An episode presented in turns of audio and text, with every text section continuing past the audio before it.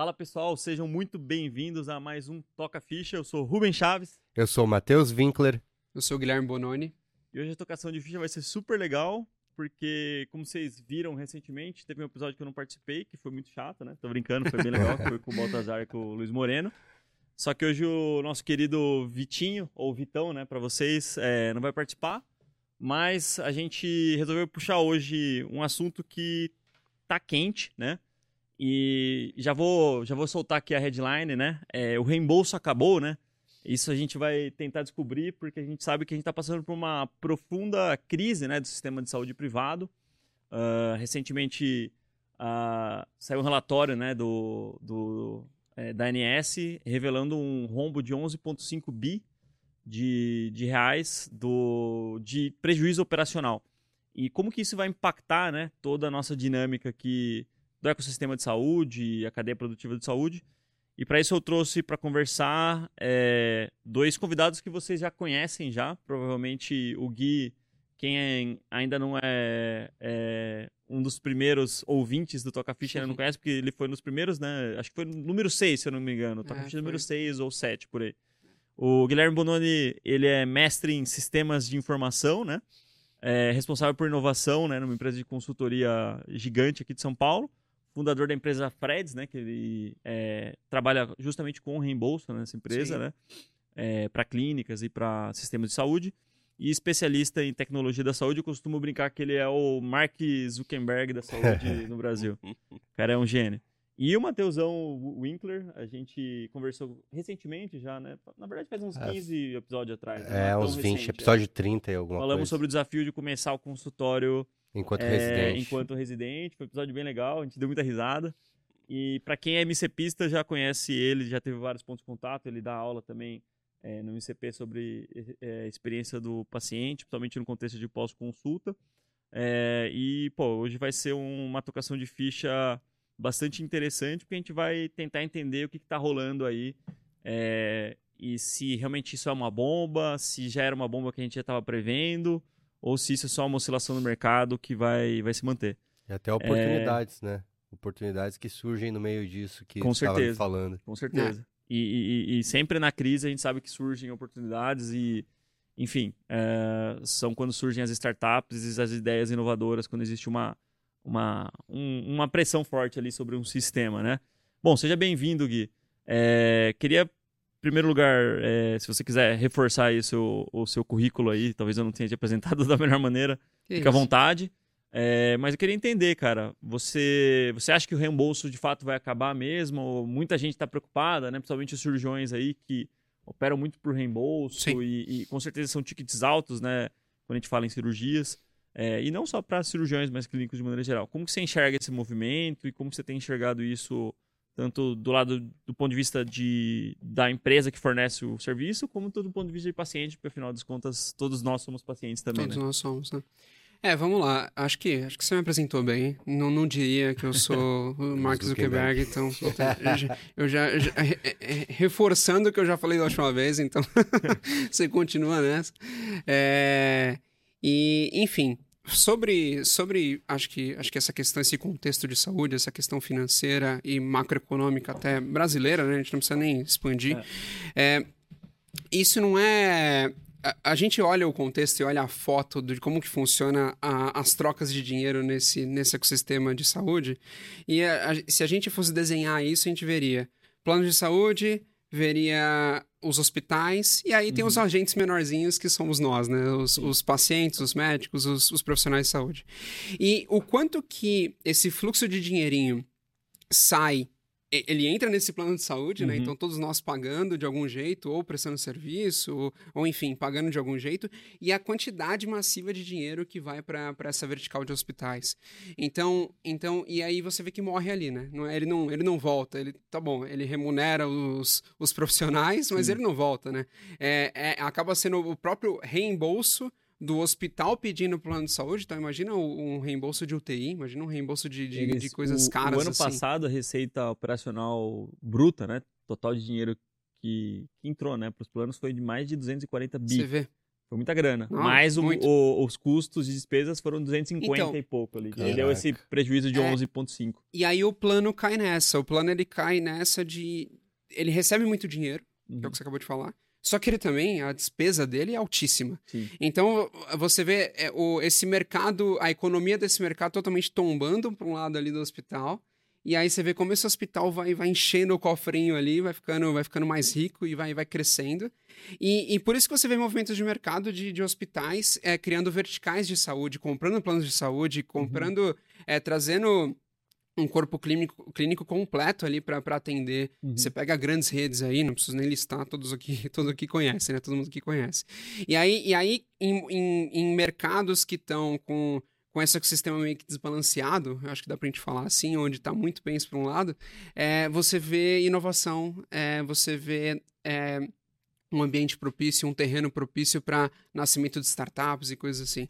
E aí é o que a gente viu nos últimos anos, né? Nascimento de Alice, nascimento de é, Que Saúde, nascimento de Sami. E aí só que você vê como, como é difícil andar nesse mercado e navegar nesse mercado. E aí, é, notícia recente, mês, um mês atrás aí, Alice compra na carteira da, da Que Saúde. E, e- e enchendo mais ali, só que mesmo assim, putz, ainda é pequeno, né? Você Sim. vai, vai comparar, você tem os números, né? De quantidade de pessoas que têm plano de saúde. Quantas dessas são da Alice ou são É. dessas startups? É mínimo. né? O- Na, na verdade, hoje no Brasil a gente tem um cenário que a gente tem 50 milhões de usuários É, de plano de saúde, ou seja, é, de cada quatro pessoas do Brasil, uma tem um plano de saúde.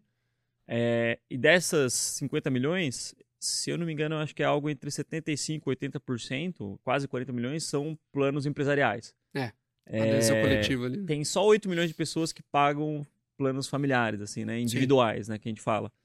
É, não só por conta de, das empresas bancarem isso, mas por conta até de dificuldade de acesso, né? Tem algumas operadoras, tipo, acho que o Bradesco, se não me engano, você não consegue fazer plano individual mais. É, você tem que talvez nunca tenha pra uma existido. É. Qualicorp, Exato, é. um, um Então- grupo de adesão, né? É, então a gente tem essa, esse contexto, né, de, de ainda 150 milhões de pessoas do Brasil são desassistidas e dependem do SUS por N motivos.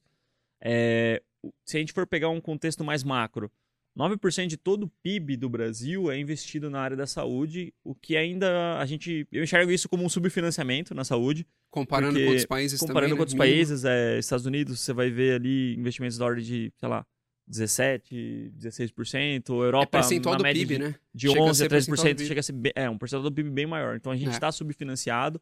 Dentro desse subfinanciamento ainda existe uma questão de ineficiência operacional, tanto dos grandes grupos né, de medicina privada quanto do SUS.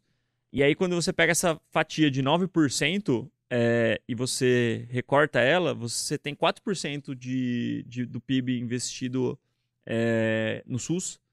E isso é meio que tipo lei. Você não consegue aumentar nem diminuir muito. É, e é bastante ridículo, né? Quando comparado com os outros sistemas de saúde que existem também, é, em outros contextos também, Europa e Estados Unidos. E o resto é investido em medicina privada de grupo ou medicina particular propriamente dita, que é o que a gente fala bastante aqui no, no MCP. E aí o que eu vejo, cara, que ocorreu nos últimos anos para mostrar esse déficit operacional, né? Em 2021, os, os grupos hospitalares cresceram muito por conta de precisar ter novos investimentos aí por conta desse cenário de pandemia. Muita gente parou de utilizar serviços ambulatoriais porque não estava nem saindo de casa, não era o melhor né? momento ali para você fazer o seu check-up, o seu ecocardiograma, Sim. seu teste agrométrico, sei lá. É, foi meio que acumulando uma demanda de, de consultas ambulatoriais, de exames ambulatoriais que explodiu agora recentemente. E isso se somou a é, aumento de fraudes de reembolso. Então, tem um dado interessante que mostra que em 2019 é, ocorreram 6 bilhões de, é, de solicitações de reembolso na- nas operadoras que trabalham com esse método no Brasil. E 2022 pulou para 11. Então, quase Nossa. duplicou em menos de dois anos ali solicitação de reembolso. Aí, somado com isso, você ainda coloca a inflação, né, que vem por conta da guerra, do cenário político, e isso encarece os insumos, né, hospitalares e a própria mão de obra. E aí tem várias questões políticas também, né? Teve um re- reajuste agora recentemente de teto de piso de enfermagem. É, tem a questão da judi- judicialização, que é muito grande também, por conta da ANS. Ah, e aí a cereja do bolo é você tem tudo isso de custo, essa pressão inflacionária, essa questão de você é, ter uma, uma carga grande para você carregar atrás, né? Como gestor de saúde. E aí a cereja do bolo é tipo, ah, o seu limite de aumento é, hum, acho que é 9% para planos é, individuais, né? Planos de famílias e no máximo 15, 16, 20% para planos empresariais. Como que você enxerga toda essa dinâmica, né? que levou a esse prejuízo e se você enxerga que isso como que isso vai afetar a vida do médico no final das contas que está ouvindo a gente, Sim. que está com o consultório dele, que às vezes está num contexto de estar tá num convênio, mas está querendo migrar para particular para gerar mais valor, pelos motivos Sim. que a gente já sabe, né? Como, como que você enxerga isso na ponta ali do médico mesmo? É, até, até pegando pegando aquele, aquele desenho da, da do negócio penso mais pro lado do, do hospitais e com esses dados que uhum. você trouxe agora, a gente vê o quão, o quão é, é difícil fazer parte desse sistema é. e quão difícil estar tá na pele aí é, para poder, poder lidar. É, e até, até acrescentando um dado, é, essa, esse, esse, esse negativo dos planos de saúde, putz, ele, ele vem acontecendo, ele vem em crescimento. Uhum. Ele vem acontecendo lá desde 2000 e pouquinho, Alguns planos, é, em alguns trimestres, lucraram. Então, a gente tem uma Sul América, às vezes, lucrando. A gente tem toda a brincadeira de mercado que o, o Bradesco é uma seguradora que tem um banco. Então, o, uhum. o banco e todo, todo o ecossistema do Bradesco, ele sustenta aquilo tudo também. Uhum. Então, é, por causa desse contexto também de mercado, é, parece que ter um plano de saúde não dá dinheiro, né? É, é. Basicamente, acho que essa é a conclusão, porque nos últimos 20 anos a gente vê esse sofrimento nesse mercado, mas, mas e, e só, e pelo jeito só negativando, né? Só, só subindo essa, esse valor negativo lá no seu PNL lá do, da, da, do plano. Enfim, só que tem, tem as partes e esse dinheiro circula.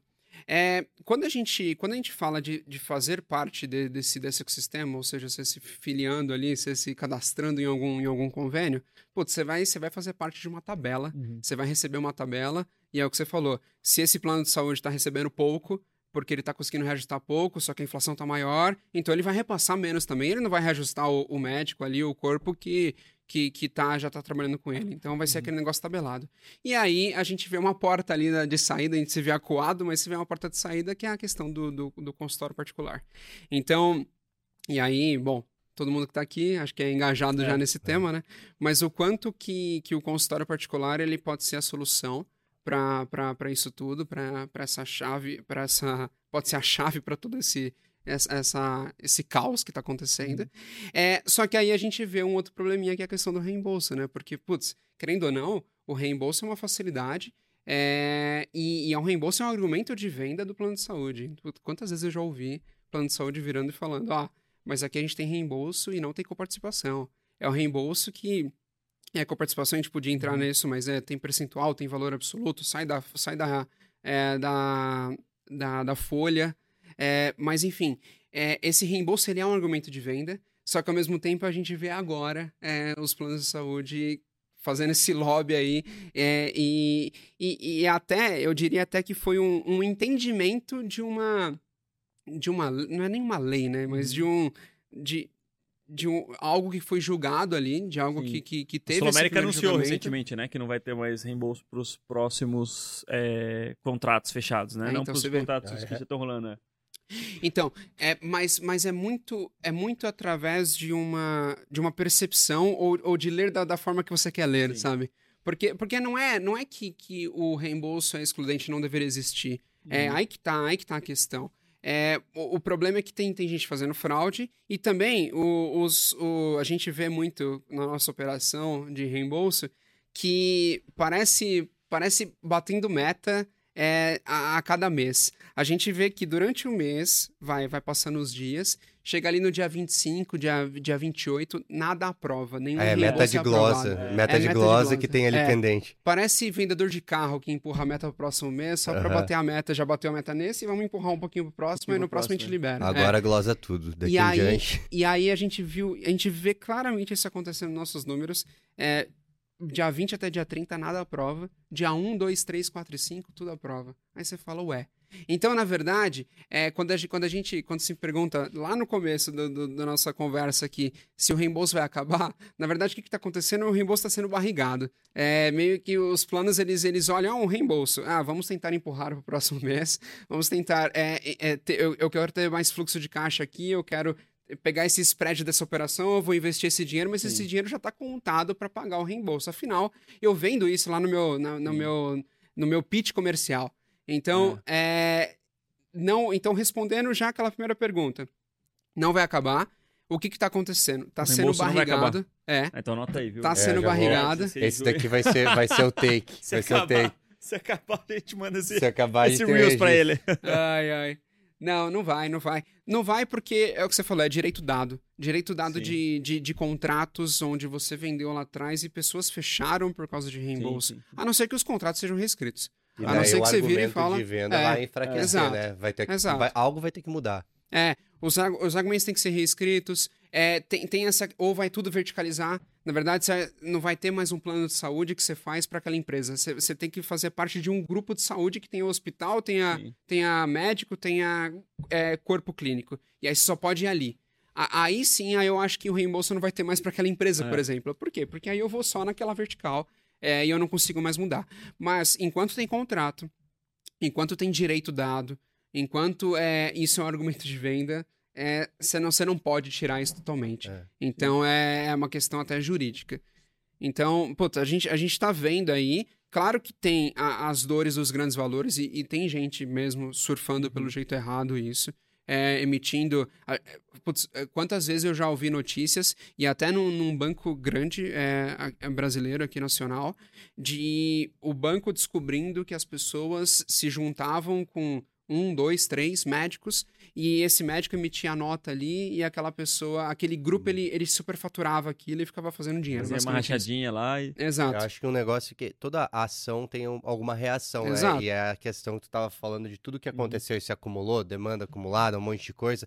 Do nada, a gente tem uh, o, o, esse sistema sendo muito utilizado, com toda essa demanda reprimida, e o que acontece naturalmente é que muita coisa passa e muita coisa passando, pessoas se aproveitaram, foram oportunistas e não se tinha um mecanismo para controlar isso. É. Quando o negócio ficou muito crítico, uma reação também tão grande quanto essa Sim. ação uh, foi necessária. Então, se aumenta muito assim até o quanto se vai fiscalizar para se conseguir um reembolso ou não, porque estava passando muita coisa, tipo, esse tipo de situação uh, de faturar em cima disso. É. E isso não vai mais acontecer. Só que, claro, que às vezes a reação é muito forte, todo mundo também, do lado médico, muita gente está com medo, né? Com Sim. medo que o é. reembolso correto também não ocorra mais. É. é. então, e aí, e aí que tá. Tem como acontecer, até porque a nossa, a nossa empresa, o Freds, ele, ele, ele se sustenta, tá vivo, tá crescendo e tá indo bem.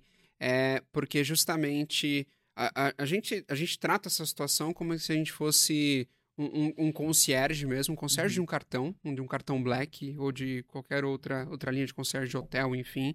É, e a gente, a gente consegue prestar um serviço junto com as clínicas é, para conseguir azeitar esse processo, entender quais são as, essas engrenagens, entender quais são as regras, quais são os padrões e qual que é a forma de pedir isso da forma correta e sem, sem fraude e, e com tudo, tudo acordado em todas as partes. Então, é, hoje a gente vem. A, a, a, gente tem um padrão ali de documentação, a gente tem um padrão ali pra, nas prévias, a gente tem o, a assinatura desse, desses médicos, a gente tem um contexto, tem um laudo daquilo, uhum. tem um prontuário médico for, é, mostrando o que está sendo feito. E com todas essas informações, o máximo, o máximo é, de, de dado que a gente consegue juntar, a gente consegue dar, é. dar continuidade nesse processo e consegue fazer acontecer. Ó, antes de darmos continuidade ao Toca Ficha, eu queria dar um aviso para você que é médico especialista e começou a jornada de construção do seu consultório particular. A gente sabe quão solitária e difícil é a construção de um consultório particular, principalmente quando você está sozinho. Por isso que a gente desenvolveu o MCP Mentoria, que é o nosso programa de acompanhamento de médicos especialistas que dura um ano e no qual você vai ter acesso a três pilares fundamentais que vão te ajudar a estruturar o seu consultório particular. O primeiro pilar é o acesso à nossa biblioteca de aulas gravadas, que é um verdadeiro manual de boas práticas de como se consolidar e colocar suas engrenagens para funcionar no consultório particular em termos de pessoas e processos. O segundo pilar são as mentorias individuais, na qual você pode esclarecer as suas dúvidas com mentores que, assim como eu, não são professores, mas são médicos especialistas que tiveram a sua carreira muito estruturada em cima do consultório particular e ensinam isso para você independente da sua especialidade. E o terceiro pilar é justamente a nossa comunidade, na qual você tem acesso a centenas de especialistas do Brasil todo, e assim como vocês estão cada vez mais procurando se estabelecer no consultório particular, e esse network ele é reforçado também nas imersões presenciais que faz parte do universo do aluno do MCP Mentoria. Então, se você tem interesse em saber um pouco mais como aprofundar o seu conhecimento em empreendedorismo médico aplicado ao consultório particular, clique no link da descrição desse episódio e se inscreva para uma entrevista gratuita com uma pessoa do nosso time que vai te explicar tudo que você tem acesso dentro do universo do MCP Mentoria. Cara, o que eu percebi nos últimos anos e de várias maneiras, né, ouvindo histórias, ouvindo de pacientes, é que a galera fez clínicas faraônicas muito em cima de uma de uma premissa é, não vou nem falar criminosa porque é uma palavra um pouco forte e aí você teria que analisar caso a caso mas Sim. quase criminosa né? De você explorar o reembolso de uma maneira que é um ecossistema. E isso a gente sempre fala né pessoal? Apesar de a gente falar muito sobre medicina privada e sobre consultório particular a saúde é um ecossistema complexo é. e ela tem uma característica diferente das outras indústrias que ela deve ser ofertada de uma maneira que, claro, você tem que gerar valor dentro dessa cadeia produtiva e você pode ter o direito de cobrar o seu preço, por isso que é tão legal o consultório particular, que você precifica do jeito que você quiser. Mas quando a gente pensa em saúde pública, mesmo na medicina privada, os grandes grupos eles têm uma responsabilidade social. Então eles não podem Sim. também cobrar quanto eles quiserem da cabeça deles e, e meio que onerar o Até sistema ou elitizar né? demais também o negócio. Sim. Então é, é, é, tem que haver o equilíbrio. Então se você é, puxa demais Daqui, isso aí vai ter um efeito colateral que às vezes você não sente agora, mas daqui um ano, dois anos ou três anos, ou agora, né, a gente está sentindo o efeito colateral de vários desajustes que foram feitos nos últimos dois ou três anos. É, e aí teve um paciente que me chamou atenção que ele passou comigo é, lá no consultório aqui em Moema, né? A gente está com dois consultórios agora na, da Olimpo, oh. é, o Moema e Itaim. E ele falou que tinha passado no outro médico do esporte que atendia no mesmo prédio que eu, porque lá é um, é um conjunto ali do, do Bourbon que tem várias clínicas, né? Um conjunto majoritariamente de Sim. consultórios. É, evidentemente que eu não vou falar o nome desse médico, mas eu fui pesquisar e ele não era médico de esporte de fato, não tinha o RQE, não, não tinha formação específica, né? Ele se vendia como. E aí o negócio da clínica, ele falou assim, cara, foi a pior experiência da minha vida em qualquer tipo de serviço. Inclusive, sei lá, telefonia ou qualquer outra coisa, assim, que ele já experimentou que ele passou lá na clínica é, e ele queria fazer um acompanhamento para correr. O médico meio que fizeram uma pré-triagem como enfermeira. Aí já meio que é, falaram para ele passar a senha do reembolso dele, né? Do, do plano dele. Aí ele ficou meio assim, aquado, não sabia o que fazer. Ele passou. Sem contexto. Foi meio que coagido, assim, né? né? Meio sem contexto.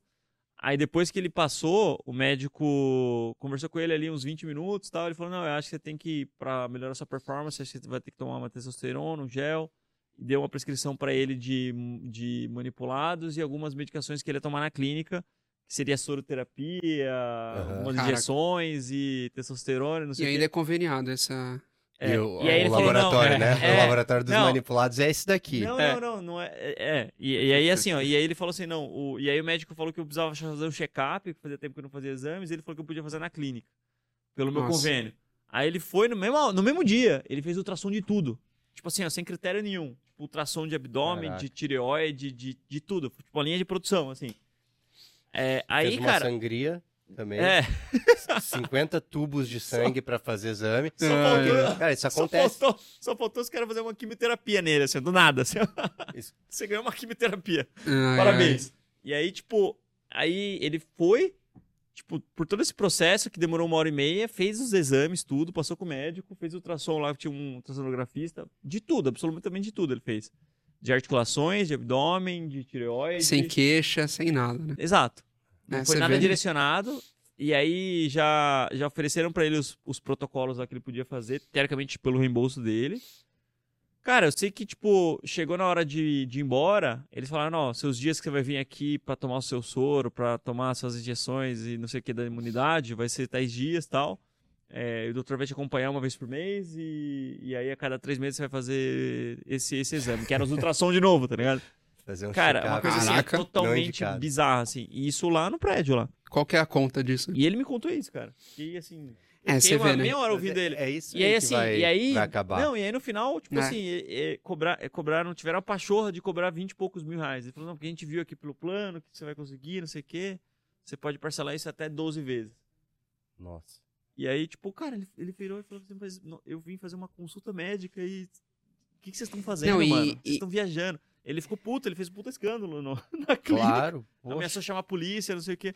E, cara, e tem, infelizmente, tem muitas É. pessoas que eu não chamo nem essa pessoa de médico, porque médico é uma pessoa que é um profissional, que é habilitado, que tem CRM, mas não é só isso. É um cara que realmente, genuinamente quer ajudar as pessoas. E isso daí, cara, já parte para um negócio que é muito parecido com, que, sei lá, você vender droga. É, qual- qualquer colega que está assistindo aqui o podcast do outro não lado, faz o menor tenho sentido isso. certeza que já pegou algum paciente assim que veio com É? um calhamaço desse tamanho assim, que vem 350 exames, uns exames que você nunca ouviu falar que eles existiam sem ter indicação nenhuma. E daí você pergunta, "Ó, por que, que esses exames te foram solicitados? E a pessoa não sabe dizer por que, por que, que foi solicitado. Cara, não tem racionalidade isso. E tem muita gente que, infelizmente, é coagida e acaba passando o cartão e de- deixa a galera fazer os negócios lá no reembolso. Aí, ah, não deu os 22 mil. Não, mas a gente vai emitir umas outras notas que vai dar. E aí É, fica- vai compondo, né? Cara, fica o negócio ali. E aí, assim, tipo, meu, descaracterizou a medicina. É, tipo assim, eles fazem uma prática de emitir notas fiscais que vão levar o máximo possível de reembolso, independente do que, que eles estão fazendo ali. E o ato médico, o ato de gerar valor para aquele paciente dentro do- da dor que levou ele até aquela clínica ficou totalmente secundário, terciário, quaternário, sei lá, em outro nível de importância. É, então isso com certeza contribuiu muito, né, nessa conta aí que a gente, todos nós estamos pagando no final das contas, porque isso vem diluído, né, em forma de reajuste para gente e não é barato. É, mas o que eu percebo é ah, teve um outro médico famoso aqui em São Paulo que recentemente eu, eu eu tô em processo de contratação de secretária e eu é, entrevistei uma secretária que trabalhava com ele e, e foi essa mesma questão. Eles demitiram metade do time de front desk deles porque eles não tinham mais capital fluxo de caixa, porque o Bradesco deu uma tesourada né, nessas manipulações.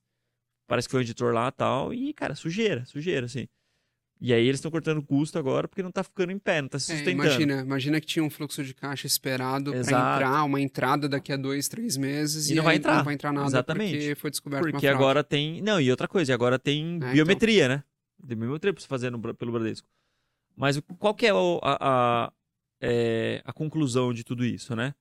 É, primeiro, o famoso chicken fly, né? Que a gente sempre fala. Não adianta você é, se iludir com propostas que. Não dá pra montar um modelo de negócio baseado nisso, né? É, não dá, eu não, não, não dá pra montar um modelo de negócio máquina assim. aqui, vamos lá.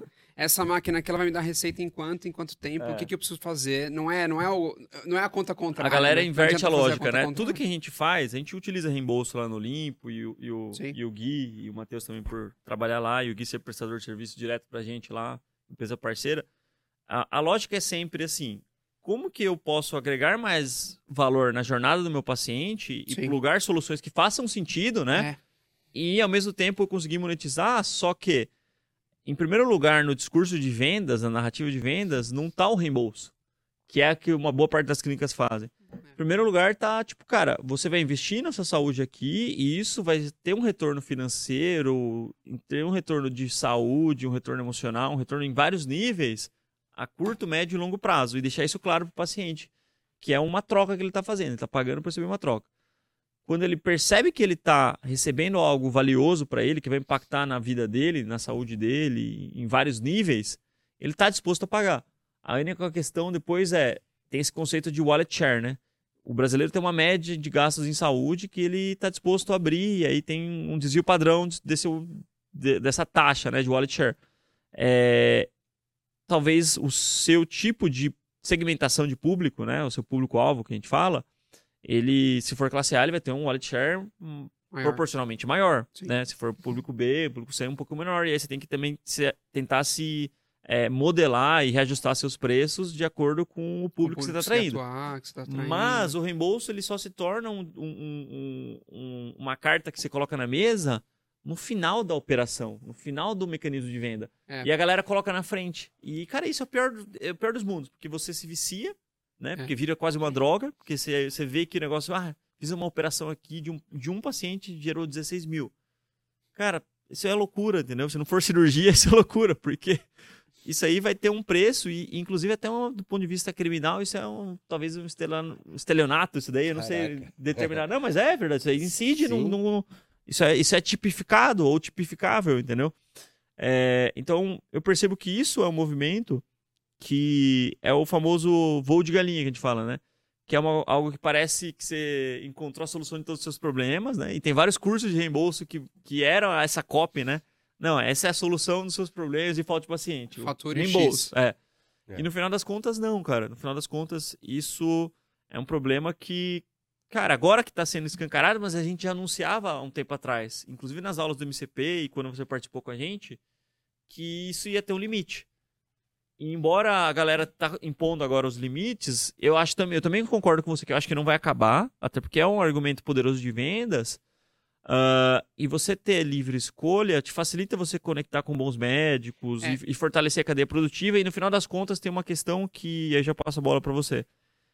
Quando a operadora de saúde permite que o usuário tenha mais acesso a médicos de qualidade, eles têm uma economia lá no fundo, né, em, em longo prazo, com gastos de saúde terciária. Esse cara está se cuidando, está é. fazendo exames, ele não vai. Ele tende a ter menos desfechos negativos que vão onerar o sistema, principalmente num contexto terciário, né? De UTI, de gastos de alta complexidade. A, a história é bonita, né? É, teoricamente, é. eles deveriam olhar para isso daí. É. Mas, que, que, será que eles olham? Aí, aí eu coloco a dúvida aí. É. Porque, putz, pouco provável, ao meu ver, cada vez mais essa telemetria, esse, esse big data, ele está sendo, tá sendo estudado.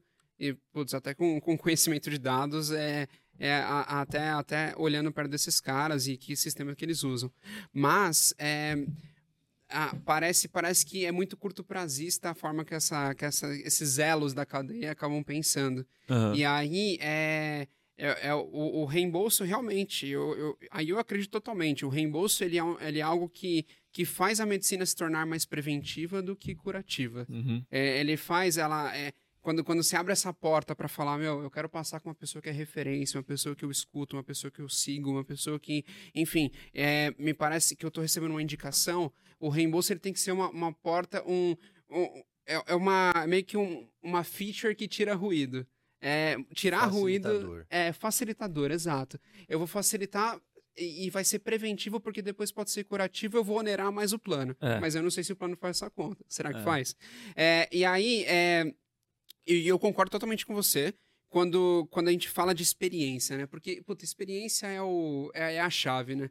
É, você, vê, você vê grandes empresas aí, você vê o, o, ecossistema Apple, todo esse lançamento aí do WWDC agora que acabou de ter há, há pouco tempo.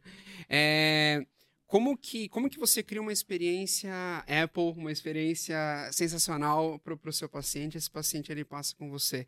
E, e basicamente é, é, é tirar ruído é tirar qualquer tipo de ruído e qualquer tipo de, de atrito que tem durante a operação. E se você consegue fazer isso digital, se você consegue fazer isso é, dando mais atenção, se você consegue fazer isso com reembolso, é tudo micro é, features, micro facilitadores para deixar essa experiência sem ruído. E, aí, e ainda mais aquela pessoa ainda com, com mais saúde, ela desbloqueia outras coisas, é o que você uhum. disse. Desbloqueia outras facilidades na vida, vai desbloquear uma parte financeira, porque ela vai trabalhar melhor, a questão de saúde, vai se olhar no espelho melhor, enfim, tem, tem o, o hormônios vão funcionar melhor. Você é, falou aí de, de, testosterona. Imagina, imagina uma pessoa que cai nessa e faz tudo isso daí de testo, putz, o eixo para de funcionar e a pessoa começa a ter outros problemas e é, é uma bola de neve. Então, olha, olha o que uma coisinha por causa de uma ambição de querer faturar é, muito, sim. o quanto que você pode prejudicar a vida de, de alguém, né? É, só, e, e, aí, e aí eu, eu reforço, tipo, o que, que o que, que tem no, no, o que, que, que é o reembolso, né? O reembolso é você tem os procedimentos autorizados lá pela ANS, por volta de 6.500 TUS é o que a gente tem, é, e você pede reembolso por eles. Esse, esse reembolso, esse procedimento que você está fazendo, putz, é, é, é, é, ético e é legal você pedir pelo procedimento que você está realmente fazendo. Uhum. Só que é o que você falou aí, muito, muito desses ultrassom aí que, que o cara pediu, às vezes é tanto, às vezes é uma lista de 15, 20, que às vezes ele não fez todos. E aí ele acaba até fraudando ou, ou mentindo e, e, colocando um a mais ali, porque Sim. já que tá mandando 5, tá duas mandando 10, aí, né? vou mandar Tem a 20. super indicação, é. o cara pediu sem necessidade, ele até pode ter feito. E tem a. a e, e, tem tipo. Ah, beleza, o cara tem aparelho, ele fez um e falou que fez três ou quatro, aumentou a codificação, né? Sim. E aí tem o mais grave de todos, que eu já vi isso acontecer, já ouvi histórias, que é tipo, o cara não tem nada daquele aparelho, tipo, por exemplo... O cara não tem ultrassom na clínica. O cara não, não tem não. uma esteira e faz ergospira. Faz ergospira. Não, eu tipo já vi isso. isso, cara, é bizarro isso. Eu já vi, é tipo, é teve uma clínica ortopédica... Já, já não, é. Isso. Tive uma clínica ortopédica é, em Moema, que faliu.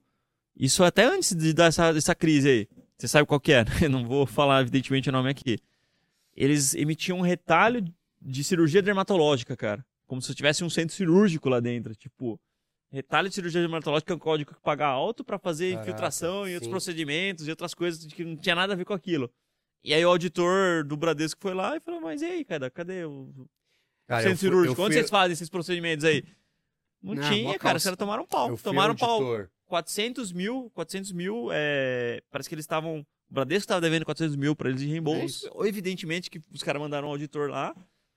Não tinha nada e os caras, é, acabou. Pensando e ainda esse, botaram no pau ainda. Esse auditor, quando olha, eu fui auditor por um ano do Exército, logo que eu me formei. Ah, você era auditor? Fui auditor Auditorzinho, do Exército. É? Auditorzinho ah, do Exército. Só que acontece, uh, o FUSEX, que é o Fundo de Saúde do Exército, é dinheiro da União, né? Então é um dinheiro que se tem um controle uh, muito mais rígido com relação ao que é gasto.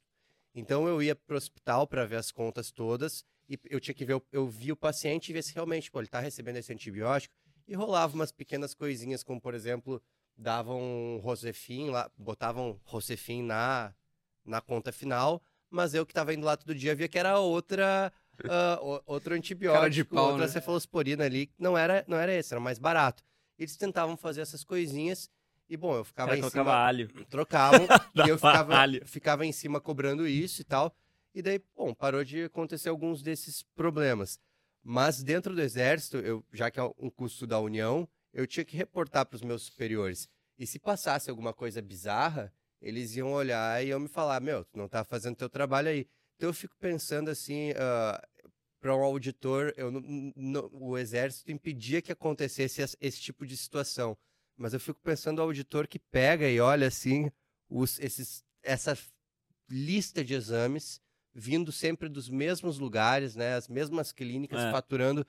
Cara, não tem como isso não causar um um é, alvoroço. Não tem como isso não causar uma situação assim como essa que a gente está vivendo hoje, toda essa discussão de acabou ou não. É o, é o mais natural. É, e, e, nessa clínica que você comentou, é, já que tira, você falou da sangria, já que tira 50 tubos, é, às vezes colocava exames que nem fazia, mas que pedia, faturava aquele exame, é. emitia a nota daquele exame. Pô, mas nem foi feito, ah, mas foi tirado o sangue e foi feito sim. Não, mas não foi feito. E aí, como que um paciente leigo vai saber que foi feito ou que não foi feito? Tal exame, beleza, vai ter o resultado lá. Mas às vezes são tantos, é o que você falou, é um calhamaço de folha que você não vai conseguir olhar aquilo dos, das, dos 70 indicadores, qual que pediu, qual que não pediu. Então é, é putz, totalmente. É, tem, tem, tem gente que, que usa muito errado, né? Eu acho que é aí que tá o problema. Porque você vai ter protocolos e você vai ter, você vai ter conjuntos de exames ali que putz, fazem todo sentido e faz sentido mesmo você pedir é, reembolso de todos. A gente tem 6.500 TUS, então a gente pode pedir até 6.500 TUS de, de reembolso. A questão é, qual que é o protocolo, o que, que você está sendo tratado, por que está fazendo aquilo. Uhum. Tem que uhum. fazer sentido, tem que parar de pé e tem que ser claro. Eu acho que a clareza é a, claro. talvez uma das principais. Lógico. O paciente tem que saber tudo o que está acontecendo, tudo que está sendo pedido de prévia, todos os documentos. É, profissional também, secretário também. Todo mundo tem que estar tá sabendo para juntar essas informações, esse dossiê e ser enviado para pedir o reembolso. Sim. Por quê? Porque tem que estar tá lá, tudo bonitinho. Sim, sim, e, e, aí dá. E aí dá para você, é, com tudo isso certo e correto, usufruir e pedir o reembolso, até porque, de novo, é um argumento de venda da, dos planos de saúde. Sim. Então, então a gente volta, né? É um ciclo, mas se você fizer direito, as coisas funcionam. Sim, não, com certeza. E aí tem uma, uma outra discussão, já é, começando a nossa segunda parte aqui, que a gente já problematizou bem, né, essa questão. E acho que todo mundo já está bem ciente disso. Mas é, tem uma questão que são dois modelos de saúde que existem, basicamente, né? O Pay for Service, que é um modelo tradicional brasileiro, que é tipo, você como profissional de saúde, você recebe por um serviço prestado, independente do desfecho, independente da qualidade do serviço, independente do tempo que você realizou aquele serviço. É, então é aquela famosa ficha que você toca no SUS, que eles te pagam um valor X, a famosa ficha que você toca no convênio, que eles te pagam um valor X. Quanto mais volume você fizer em uma hora, maior seu valor hora, né? Pago Essa é a lógica não do por sistema. qualidade do teu serviço. Exatamente. É, e aí tem os modelos é, que são um pouco de mistura de modelos americanos com modelo ingleses, que é o Valid Based Healthcare, que é tipo o sistema de saúde baseado em geração de valor dentro do, da cadeia produtiva, principalmente quando você pensa na ponta final do consumidor, que é o paciente. É, esse tipo de modelo me parece um modelo mais sustentável a médio e longo prazo. Ele tem essas deficiências também, comparado com o modelo é, Pay for Service, Sempre mas um sem- trade-off, né? sempre tem um trade-off. É. Mas o que, eu, o que eu percebo é, e essa é a proposta da Alice, principalmente, né? Não fazendo propaganda da Alice aqui, mas já fazendo um pouco, porque é o único plano que a gente atende, teoricamente, lá na, lá na Olimpo, né? É, mas é um modelo interessante, porque ele remunera o médico, primeiro, de acordo com a formação acadêmica, isso é uma grande. É, é uma grande dor do médico especialista, né? Ele sempre fala, ah, mas eu sou especialista, eu ganho igual o recém-formado. tipo, tá, agora tem alguém que está reconhecendo seu, a sua graduação, né? É, e ele. E ele. O doutor consulta também tem um sistema desse, que é uma clínica popular, né? E, e ele remunera também com faixas de NPS, ele tem uns, uns- uma bonificação proporcional. Ele tem, então, ele tem uma remuneração base de valor hora e tem uma bonificação é, extra paga de acordo com metas de performance. É, e aí eu vejo que isso é cada vez mais uma tendência, né? Dentro dos modelos de startup e, e de inovação né, na área da saúde.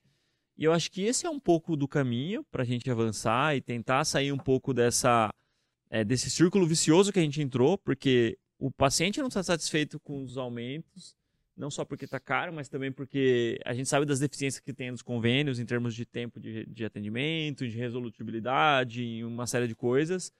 Os convênios não estão satisfeitos porque a ANS não deixa eles aumentar mais do que eles deveriam para fechar a conta deles. Os médicos não são satisfeitos, então, cara, tá todo mundo insatisfeito no final das contas, ninguém tá ganhando. É, como que você enxerga essa, é, esse pilar de inovação que está surgindo no Brasil? É, eu sei que você é um, é um grande investidor né, de health techs aí. Como que você, como que você enxerga esse, Ai, esse ai. burburinho que está saindo no mercado e se faz sentido ou não para você esse modelo? Se é um modelo que para em pé ou se você acha que o, o, o modelo tradicional, ele, apesar dele estar sofrendo, ele é mais resiliente, ele vai prevalecer daqui 5, 10, 20, 30 anos. I- imagina o que, que é brigar de Boa, concorrer. pergunta, né? Imagina. Né? Boa, boa, não, foi muito boa. Obrigado. Parabéns. Foi uma ótima pergunta. Imagina o que é brigar e concorrer com uma Sul América, com um Bradesco, com Uhum. uma Rede Dor. Imagina isso, né? Então, Sim, não, não é fácil. encontra é. essa parede aí na frente. É, você tá, você tá É. brigando com uma medusa de 51 É, então. grupos, tentáculos. grupos americanos que vêm e compram hospitais aqui. Sim. Então aí você, coloca mais uma pitada aí de como você vai brigar em dólar com a nossa Você mete desvalorização. farma no meio aí, que É. farma também é outra indústria gigantesca. Puta, é, indústrias, indústrias que movem o mundo, né? É. Então você, você tem a- a- as comidas de um lado, mas você tem as farmacêuticas do outro, né? Então, É. e aí, como que você... Então, então é, eu acho que vai depender muito dessa... Da, da disrupção. Eu, e o que, que, eu- que, que eu quero dizer com disrupção? É, é, são essas inovações, essas, essas health techs, essas empresas, startups, elas conseguirem furar um pouco essa bolha e, e, e cair, na, cair na, na boca do, do povo mesmo e, e conseguirem conquistar empresas grandes que têm contratos grandes, mas e, e conseguir é, toda essa adesão ir para essas ir para essas linhas. Mas imagina o que, que é o lobby de uma dessas empresas seguradoras que eu, que eu listei Nossa. aqui em cima de uma de uma empresa que tem 100 mil funcionários. Aí você- imagina o que, que é isso. Sim. Pega, pega, faz com conta, coloca valores aí fáceis de calcular. Imagina quantos milhões, bilhões que a gente tem de dinheiro aí, né? Então é um mercado muito rico, é, mas de novo, é um mercado que ele, ele, ele acaba sempre pendendo para um lado, por isso que os hospitais, eles uhum. acabam é, sempre criando e sendo, vamos dizer assim, a fonte e o final dessa verticalização. Mas aí, é, falando, falando da, da proposta de saúde comparada ao status quo que, a gente, que é o que a gente uhum. tem hoje, que é o que está vindo de fora, é, eu acho que eu volto naquela, naquela, naquela ideia da experiência. É, a experiência é você tirar ruído e a experiência é você é, conseguir criar, um, criar uma experiência fluida uhum. e esse paciente ver resultado. E, ou seja, ver valor. Então, e aí que vai de encontro com o que você está falando dessa, dessa nova proposição vindo de fora é, e dessas novas, dessas novas startups. Então, esse ver valor, é, cada vez o pessoal, o público está mais exigente, né? Cada, o Sim. público não aguenta mais, é, vai, falando de redes sociais, aguentar cinco segundos alguma coisa carregando. É, putz, a gente que tem. Na nossa cidade, a gente tinha que aguentar o computador pensando ali para funcionar, a internet conectando. Cada vez a gente está mais ansioso e cada vez a gente quer uma, uhum. uma resposta mais rápida. Então, e para a saúde? A gente vai querer a resposta mais rápida para a saúde. Sim. Então, se eu não propor uma experiência digital, uma experiência que eu tenho clareza de informação, uma experiência que tira atrito, uma, uma usabilidade ruim, é, tanto online quanto offline, desde uhum. que eu uhum. chego na clínica, até no atendimento, até eu ver minhas informações, até eu ver o meu avatar digital é, emagrecendo, ficando mais forte, uhum. ou, ou, enfim, curando de alguma doença, meus, meus, meus marcadores diminuindo ou aumentando de, de acordo com, com a minha evolução. Então, se eu não ver todo esse valor sendo criado para mim, por que, que eu vou continuar com uma pessoa que é tradicional, sendo que, que tem outras aparecendo que, que vão valor, né? que vão me gerando esse é. valor. É. Então eu, eu, eu vou começar a acostumar com essa é, com essa com essa qualidade, vamos dizer uhum. assim. E aí, e aí você não compara mais. Então por isso que hoje a gente E aí vê... você você abre mão de investir mais, né? Tanto você como pessoa física, mas isso numa escala grande, você cria um mercado e você expande o mercado, né? Sim. E a galera tem dificuldade de entender isso, é, né? Eu... A galera acha que não, o brasileiro não tem grana, não Cara, a gente sabe que o Brasil, ele é um país que tem um, um PIB gigantesco, décima, sei lá, décima primeira economia do mundo. É, existe uma desigualdade muito grande, mas embora a gente esteja nesse cenário, a galera tem dinheiro para pagar. A galera só não paga, a galera prefere às vezes gastar com um cabeleireiro porque tem uma experiência melhor lá do que em você, que é médico. E é. isso dói da maior parte da galera, é. mas é verdade. Cara, o que vocês estão falando, assim, me remete um pouco àquela ideia de behavioral economics, uh, que com certeza vocês estão familiarizados, mas 2017, acho que foi Richard Teller ganhou um prêmio Nobel de Economia com essa ideia do efeito nudge, né? Que é como a arquitetura da, da escolha, as opções que são dadas, vão influenciar o resultado final muito mais do que eu modificar outras coisas. E querendo ou não, uh, startups que vêm com uma disrupção que nem essa, elas estão mudando toda a arquitetura das opções que são dadas. Então agora, o, o, o médico, por exemplo, que está trabalhando ali, ele tem um benefício claro em oferecer qualidade de resultado ao invés de só atender uma, uma grande massa. Então, eu, eu para mim, parece fazer muito sentido que opções assim vão surgindo e surge é. um efeito. Sim. Qual que é o, o sweet spot entre a, entre a qualidade e a escala, né? É, Sim. Porque, porque o convênio, quando você está recebendo ali, é, é uma... É uma, é uma experiência, acaba, acaba sendo negativa, né? Porque eu passo em um médico conveniado, ele tem, ele tem 10, 15 minutos para me atender, porque porque ele vai ter que. Ele não vai conseguir me dar atenção, porque senão ele não vai conseguir bater a meta dele lá pequenininha. E isso vai, vai cria um caos. E aí o que, que faz? Esses, esses próprios profissionais de saúde, eles estão também meio que despertando e falando, pô, tá errado isso aqui. É, e aí eles saem, então os poucos que têm é, muito bons saem, é, abrem suas clínicas particulares e aí, beleza, você tem que ir lá. Só que o que, que você que, que não tem reembolso ou você que está que tá acostumado a passar carteirinha, é, vai, vai só sobrar os médicos, os, os profissionais ali que não são tão, tão, tão, vamos dizer assim, bem cotados quanto esses outros, porque esses outros estão saindo porque eles estão falando, meu, tá errado isso daqui. Tá errado. E aí, uhum. e aí você vê essa, essa, esse movimento de saída, é, e aí você fala, ah, já que, o que, que eu vou fazer? Eu vou, eu vou ver onde é mais fluido e, e, pô, já que eu tenho um atrito menor, eu vou tentar. Eu tenho o meu reembolso, ele é, um, ele é um pedacinho do valor aqui. Eu peço um pedacinho do valor e eu complemento. Por quê? Porque vale a pena. Eu consigo ver que vale a pena porque me entrega valor. Então, é, eu vou naquele. Eu tiro um pouco desse atrito, eu tiro um pouco desse, desse pedágio, vamos dizer assim, para passar com aquela pessoa que eu quero, que eu confio, porque. E o argumento, o argumento desse bom profissional ele é outro. O argumento é. dele não é o reembolso, porque ele não tá né? olhando o reembolso como uma fonte de fazer dinheiro. Ele tá olhando o paciente dele e a medicina que ele tem como uma forma de atender bem o paciente dele, de resolver o problema daquele paciente dele. E algumas vezes, uma solução que vai ajudar a reduzir algum atrito vai ser o reembolso quando for cabível. Quando for Isso é cabível. é completamente.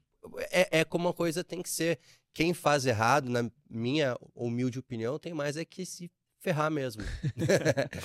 Porque, cara, quem, quem faz errado não, não, não rola. A pessoa tá olhando, já pensando em fazer dinheiro do negócio, ao invés de fazer a profissão dela, que é, é. Que é a medicina.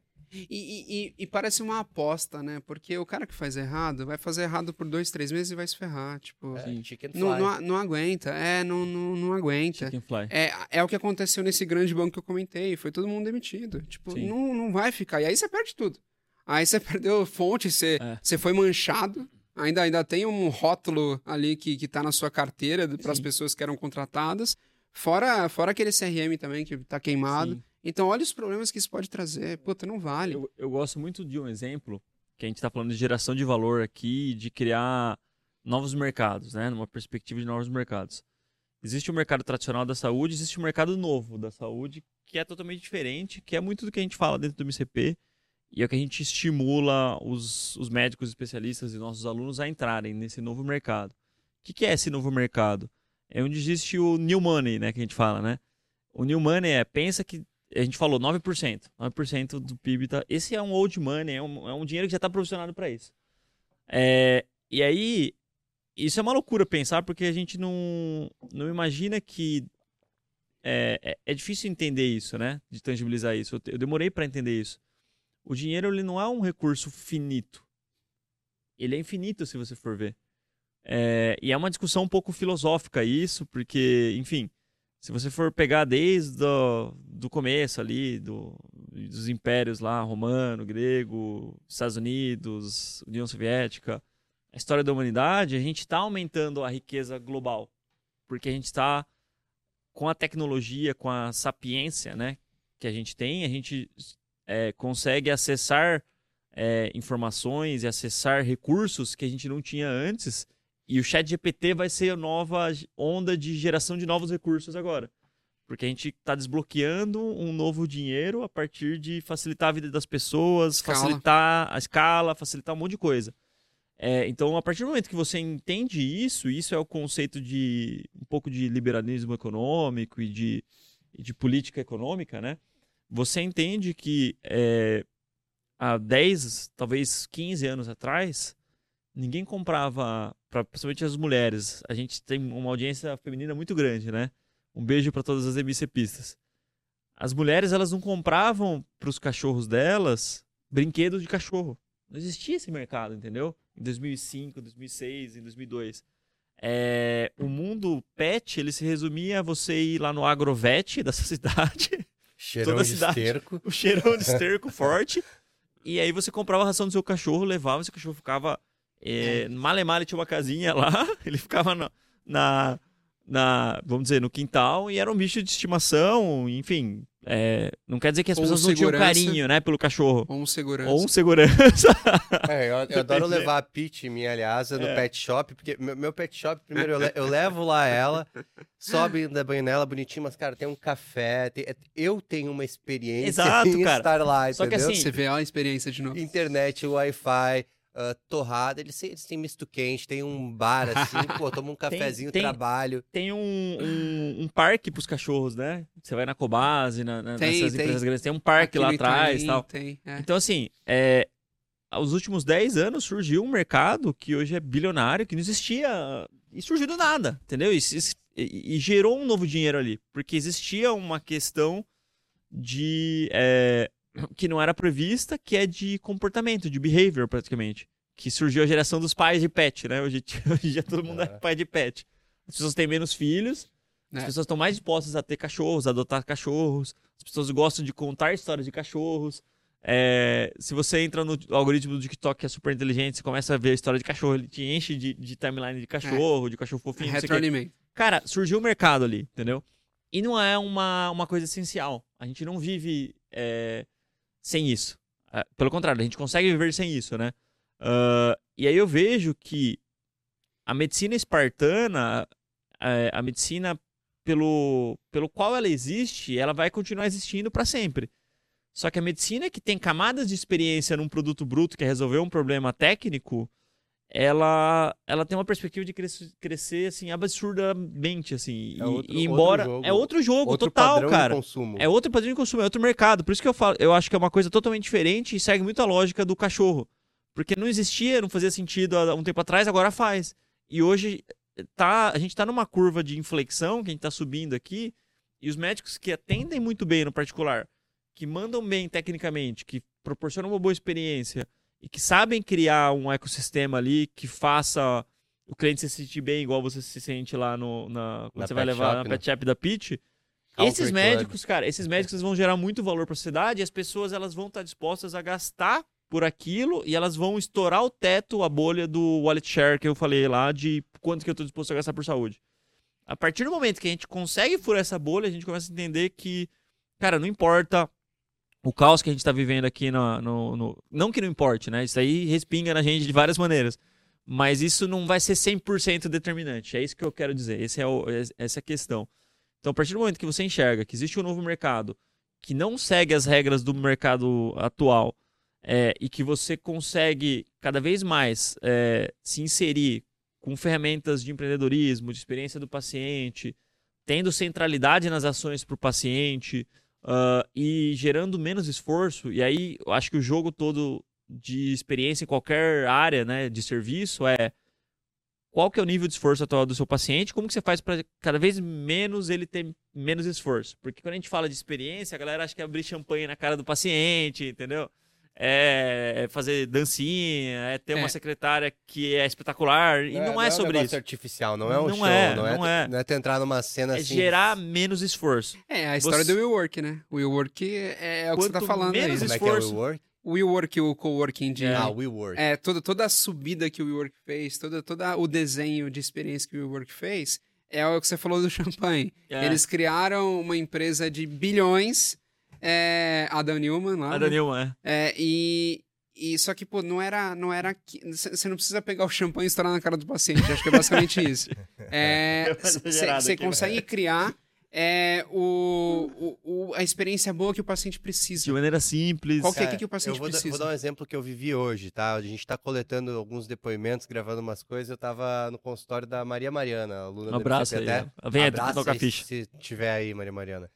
e, ela, ela é ginecologista obstetra e o consultório dela é um consultório assim que ele é, ele é pequeno e ele é extremamente aconchegante. E assim, ela, ela tem toda a paleta de cores organizada no consultório. É tudo tipo um, um tom rosinha. Ela tem várias peças assim exemplares didáticas explicando as coisas, ah, frasquinhos de volumes de sangue de menstruação, quanto reduz com cada método anticonceptivo. E cara, tu entra lá e tu fica com vontade de estar tá com um tom de rosa também, com um bege. É imersivo, alguma... né? Porque tu entra numa experiência, é uma experiência, de fato. E assim, não é, não tem nada espalhafatoso, são só as coisas bem organizadas no seu lugar, sem ser aquele padrão clássico do sistema de saúde normal. Então, eu entrei ali, eu pensei, poxa, esse ambiente é diferente. E é uma pessoa que é. pegou é. essa jogada, ela pegou muito bem essa Sim. sacada de que é um novo, é um outro padrão de consumo. E ser bem tratado é bom, é, né? Tipo, é. não quem, quem não queira, né? Não, Pô, e, aí, e aí, para quem tá duvidando, né? Para que, que, sempre tem os céticos, né? Não, porque isso daí é groselha, isso aí paciente. Aqui na minha cidade não funciona, Bullshit. interior. É. Cara, consultoria do McKinsey, que é a maior empresa de consultoria do mundo é um mercado de um trilhão de dólares com uma perspectiva de crescimento de 10% ao ano, tá? Isso aí é um, é um estudo que a gente sempre mostra nas aulas, que saiu recente, acho que eu já mandei para você já, né? É, e é baseado em seis pilares. É o mercado do bem-estar, cara. É se sentir bem, é saúde, né? Básica, é se sentir bem, é estar mais ativo, mercado do, da atividade física, que engloba né? o, o, a é, educação física e outras coisas, saúde mental, mindfulness é, e nutrição. Então, tudo isso encaixa dentro da maior parte das especialidades médicas, esses seis pilares. E às vezes, ah, mas eu sou um cirurgião. Cara, você tem que abordar uma questão de comportamento do cara, porque às vezes você só está tratando a causa, você está às vezes no âmbito terciário, mas teve uma causa ali primária, um acúmulo de ações e de hábitos durante muitos anos que levou o paciente a infartar, levou o paciente a ter um problema de próstata, levou ele a ter um câncer. Então, quanto mais a gente abordar isso, mais a gente vai gerar valor de fato. E eu acho que a única saída para o mercado de saúde parar em pé é a gente gerar bem-estar e gerar é, prevenção junto com o bem-estar. Porque o bem-estar, ele não é só fazer a pessoa se sentir bem por se sentir bem. Ele é um fator multiplicador é, da um fator multiplicador da adesão do paciente. Se é. o paciente se sente bem, ele vai, ele vai, ele vai ouvir mais você, ele vai é, aderir mais ao tratamento, ele vai evidentemente gastar mais com você, ele vai ter mais recorrência, mas vai ser bom para ele também. E vai ser bom para todo o sistema de saúde, porque ele vai estar tá mais feliz, ele vai ele, ele vai adoecer menos, né?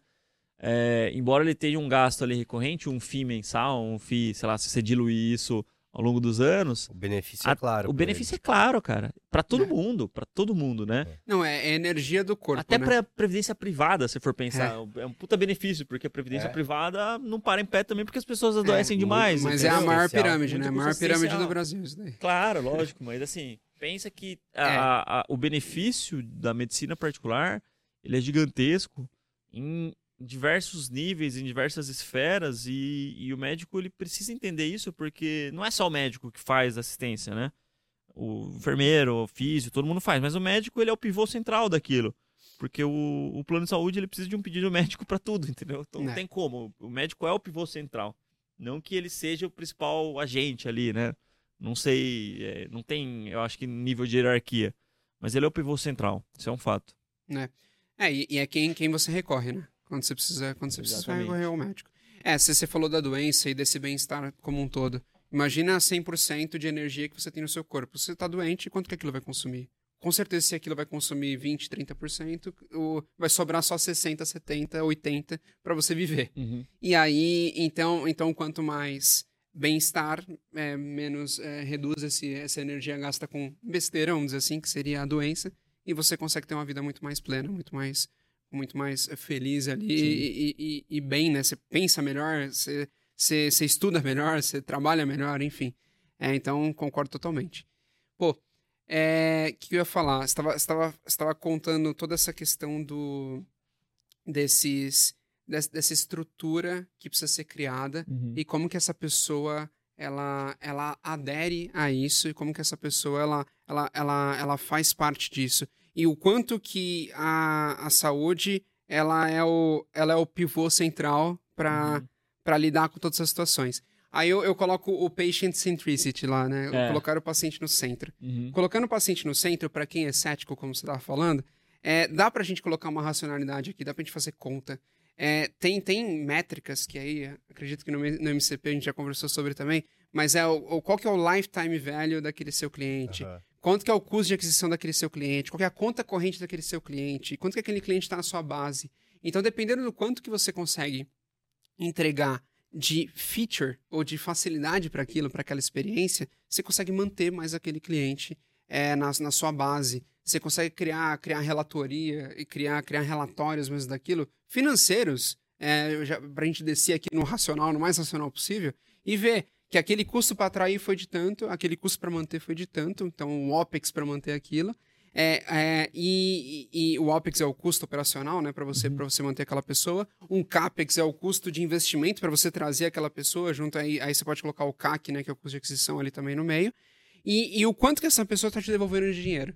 E aí, aí é isso. Para os céticos, então, essa experiência ela vai aumentar a sua LTV. Aumentando Sim. a sua LTV, você aumenta a sua qualidade de, de base pessoas que ficam mais tempo, não precisa ficar fazendo, é. escalando totalmente e, e, trabalhando em 10 minutos com cada um.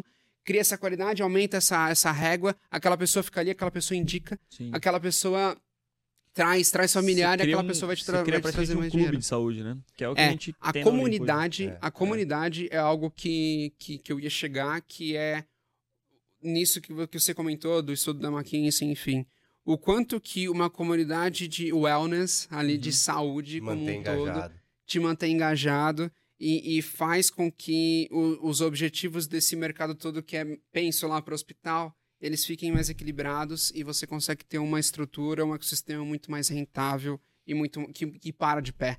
Então, é, essa comunidade de tratar bem a pessoa, da, da pessoa conseguir conquistar os objetivos dela físico, mental, enfim, todas as questões ali e ficar bem, faz gastar menos energia com outras coisas, a pessoa enriquece, a pessoa fica melhor e, e, essa, essa comunidade ela vai, ela vai crescendo. Aí é um efeito, né? É um efeito que uhum. ela vai, ela vai abrindo e vai contagiando. Né? É, eu não consigo entender como que pode ter gente assim cética, porque qualquer um, qualquer colega que é médico já ouviu colegas médicos reclamando de algum do seu de algum convênio, de algum plano que tem que atender uma demanda absurda, que não consegue oferecer uma boa medicina. Todo mundo já ouviu de alguém que a experiência de ir no médico foi péssima, o médico nem te explicou, etc. Atrasou. Atrasou. E a gente agora entra num negócio parece parece loucura assim, para quem for cético e cabeça fechada, pode parecer loucura mesmo, mas no sentido adesão a um tratamento e aumentar esse lifetime velho desse paciente o quanto questões como galera aí que é lifetime value. Life, é que eu pra não sei não se, sabe. se quem, quem, quem tá aí sabe o que, que é o LTV, mas é o vai ser o valor que aquele paciente vai ter para ti ao longo do tempo, porque ele vai estar contigo, né? Vai seguir com você. Para isso ele precisa ter uma É basicamente boa quanto um cliente gasta com você, enquanto ele é seu cliente ao longo da vida dele. Exatamente. Tipo, Netflix você vai renovar, muitas pessoas renovam muito tempo. Exatamente. Mas então, Dentro desse contexto, para os céticos isso vai parecer maluquice, mas tu que lida, que trabalha com health tech, o que, que acontece? Poxa, essas coisas que nem tu falou de um avatar, uh, o cara parece maluquice, mas é uma, é uma possibilidade que cria que faz com que o paciente tenha uma melhor visualização e compreensão e gera uma gamificação do processo dele com a sua saúde. Então tu tá dando mais âncoras ali para ele entender que Uh, clareza, né? Tu tá dando clareza para ele, é. isso vai aumentar a adesão, e isso vai também. Uh... E, e, e, a ansiedade é o, é o. É a eterna busca que as redes sociais estão entregando, né? As redes sociais elas estão entregando é um avanço significativo de, de tecnologia para você, porque você quer tudo rápido, tudo na hora, enfim, você quer tudo para ontem. É só que, olha, olha que loucura, né? É, o, o, mercado inovador, ele recebe muito em dinheiro. Ele recebe muito captação de grana, enfim. E aí esse cara, ele tem dinheiro para pegar é, um, uma rede social e entuchar bilhões e falar, essa aqui vai ser a melhor rede social que existe, porque a pessoa vai adorar. Mas por quê? Porque ele tem bilhões para isso. É, e aí, e esse cara, ele, ele cria o padrão de consumo que, que a, a galera vai começar a cobrar de outros lugares. Só que já que todo mundo está muito tradicional ainda, está muito longe desses bilhões investidos, que é a grande maioria, é, vai, a, a, todo mundo vai, vai ter a percepção que aquele tradicional ele é ruim. Porque, putz, se eu tenho uma experiência Sim. muito boa do outro lado, o tradicional é ruim. Qualquer um que sair desse tradicional e começar a caminhar para esse meio, você não precisa ter os bilhões, até Sim. porque, putz, quem, quem vai ter os bilhões? Mas que você sair e descolar dessa maioria aqui, é totalmente perceptível que você já é melhor do que aquele tradicionalismo. Claro. Então, aí você se diferencia, diferencia aí você é. traz mais gente, aí é. você traz mais indicação, aí você cria um, uma, um novo nicho que é seu e que você foi referência porque você iniciou, você puxou. Aí você vai. Aí, de novo, você tem que ser inovador, você vai andar mais um pouquinho. E aí você tá aqui de teu, novo. Teu argumento de um venda não é agora, ah, eu tenho reembolso médico. É, não, você não criou um produto Sim. diferente, é. você Todas criou as... uma experiência é. diferente. O problema de você jogar o argumento de vendas principal, você jogar na frente, né, do seu discurso comercial, do seu discurso de vendas, o reembolso, se essa primeira carta que você mostra para o paciente, você vicia o paciente, né? E aí, tipo, ele fica acostumado àquilo e ele quer sempre aquilo. Uh, Claro que isso gera um, um colateral, né? Que a gente está sentindo agora. Mas pensa que todo mundo que cobra caro em todas as indústrias não tem esse discurso. E consegue gerar valor. Né? Não tem reembolso. É o valor, o valor é o. Você vai no cabeleireiro, você não tem reembolso. Você resolve vai... o teu problema. Você compra carro, você não tem reembolso, entendeu? Talvez o único reembolso que exista é da área da educação, pensando no imposto de renda. E a saúde também, né? Se você não consegue jogar no, jogar lá no. É. Inclusive, esse é um bom argumento também, né? Para os pacientes que não estão conseguindo tanto reembolso. Ó, beleza, você não conseguiu 100% de reembolso, mas o resto do, do valor da Positivo, nota você pode jogar pro, né? pro imposto de renda. Que a gente faz todo, todo ano, inclusive foi isso que me salvou. Começar a perguntar, de... pra, tu falou do público feminino, começar a perguntar quanto te custa um cabelo feio. É. Entendeu? Qual que é o custo de um cabelo feio? Mas é isso. É, e a, a percepção de valor, essa lógica de mercado, a lógica de consumo, ela é muito mais do que uma conta de ah, quanto que me custou e eu vou cobrar duas ou três vezes mais e vai ser isso. Essa flutuação de, de, de dinheiro que rola né, no mundo e essa relação de confiança, porque dinheiro é uma questão de, de confiança, é né? uma troca, né? É uma troca. Ela tem muito, a ver, muito mais a ver com a marca que você constrói, a reputação que você constrói. Então eu percebo que é, quando os alunos estão começando a mentoria com a gente, no processo de mentoria, né, dentro do meu consultório particular, é, uma coisa que eu, que, que eu sempre pergunto é quanto que é o, a média né, nessa cidade, dentro dessa especialidade. Porque isso é relevante no começo. Porque você ainda não tem nome, você ainda não não, não tá consolidado no imaginário popular né, da, da região. Mas depois de um tempo não se torna mais irrelevante isso. Hoje a gente está numa num caminho dentro do Olimpo que a gente já está alcançando os nossos principais é, play, é, concorrentes, né? Não, não gosto de usar esse termo porque eu acho que assim. é benchmarks ou concorrentes. A gente já está alcançando em termos de precificação e a gente está em vias de ultrapassá-los, uh, tanto na medicina como na físio. Mesmo a gente tendo três anos e meio de história. E a partir de agora, o jogo de precificação não, não, não, quer, não, não importa muito o, o mercado agora. Porque a galera já vai pelo branding, já vai Olimpo, pô, já ouviu falar desse nome, tem a galera com a camisa que corre lá na USP, pô, a galera manda bem lá, direto, tipo, vem uma Sorraila aí de Porto Alegre, falou que um físio que tava trabalhando com ela, que conhecia a marca, que indica, conhece, então você começa a gerar é, meio que uma imagem uh, que fica cristalizada na mente das pessoas, e isso é a construção de branding. E cada um de, dos médicos especialistas que são bem-sucedidos em diversos níveis, né? Em cidades pequenas, em cidades grandes, cidades médias, eles conseguem construir isso. E a partir do momento que você é, chega no, nesse patamar, a negociação é muito mais com relação a, pô, eu já vim porque eu já fui indicado e eu sei que é o melhor. O preço é uma coisa que vai ser um, é, uma objeção para o público que não que, que você não desenhou aquele produto, né? É, eu não desenhei esse produto para o público, por exemplo, Ferrari é uma marca que eu admiro, Lamborghini e McLaren, mas não foi desenhado para o momento que eu estou agora. Talvez daqui 10 anos faça sentido para mim. É, então aí a objeção não vai ser preço se você acertar o público, entendeu? E provavelmente esse público já não vai ter procurado outras alternativas, vai ter procurado diretamente você. Não é aquele cara que te procurou no Google lá a especialidade Sim. de maneira genérica te achou. Ele já está indo direto para você por uma indicação. Então, eu, eu, percebo que a precificação ela tem muito mais a ver com uh, o nível de satisfação do paciente. Por isso que acho que a NPS é uma métrica tão valiosa. Porque se você tem um NPS alto, você tem uma taxa de ocupação razoável e, e a galera tá te indicando, cara, talvez no meio do ano, agora em julho, seja um bom momento para você aumentar o ticket. É, mas tem um outro é. fator aí que é um fator confiança. Confiança, porque, assim, sim. Confia, a, mas problema, confiança está muito relacionado com o branding. O pro, muito. O problema não é a pessoa pagar por um, por um serviço caro. Eu não tenho problema em pagar um serviço caro. Mas o que às vezes me faz ficar na dúvida se eu pago ou não é não saber se eles realmente vão solucionar o meu problema. Sim, sim. Então, como eu tenho, quando eu tenho um branding forte o suficiente para pensar, pô, tem vários lugares que tu ouve, não, lá é caro, mas eles resolvem né? o problema.